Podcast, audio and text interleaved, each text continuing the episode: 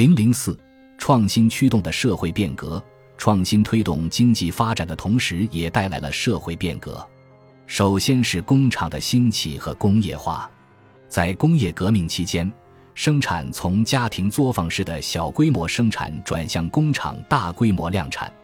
工厂的存在之所以成为必要，是因为生产技术和工艺变得更加复杂，这需要许多专业化的技能，比如机械维修。产品测试以及质量控制等，对单独一个人或几个家庭成员来说，掌握整个生产过程几乎是不可能的。一般来说，随着知识的增长，社会的经济活动需要分工以及专业化，从而需要更多的合作，由此就产生了对工厂和现代企业的需求。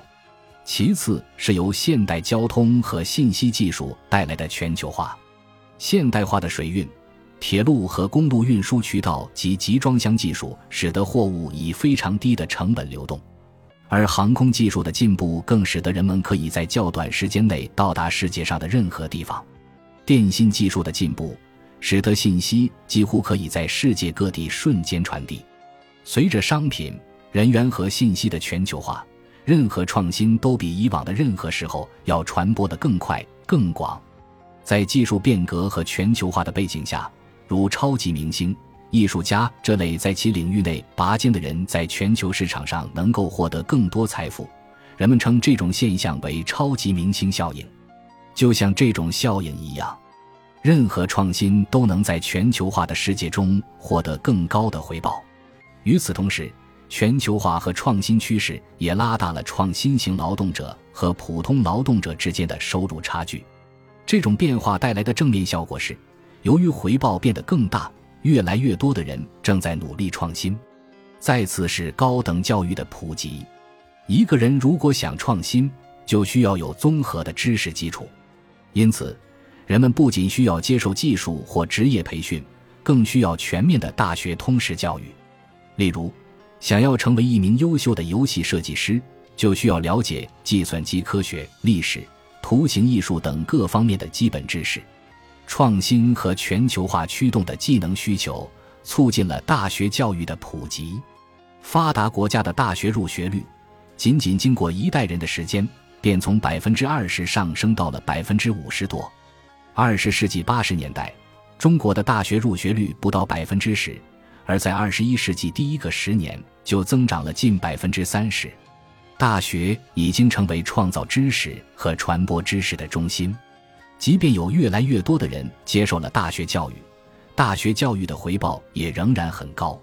大学毕业生中的佼佼者和博士毕业生的工资收益更高，这是因为创新的回报更高。例如，硅谷是一个高产创新者的集聚地，这些创新者的收入增长率远远超过了美国的人均收入增长率。大学教育普及的另一个影响。使更多的女性进入大学并进入劳动力市场，在许多国家中，女性的大学入学率已经赶上了男性，在某些情况下甚至超过了男性。这有助于解释世界各地生育率下降和家庭规模缩小的原因。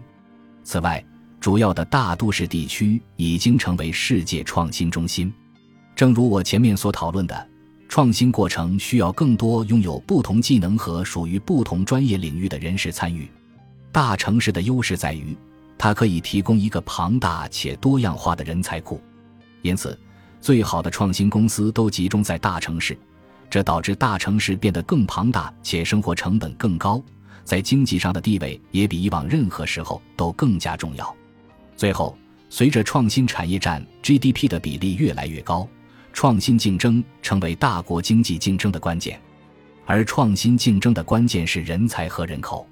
人口和人才的重要性，相对于其他要素变得越来越凸显。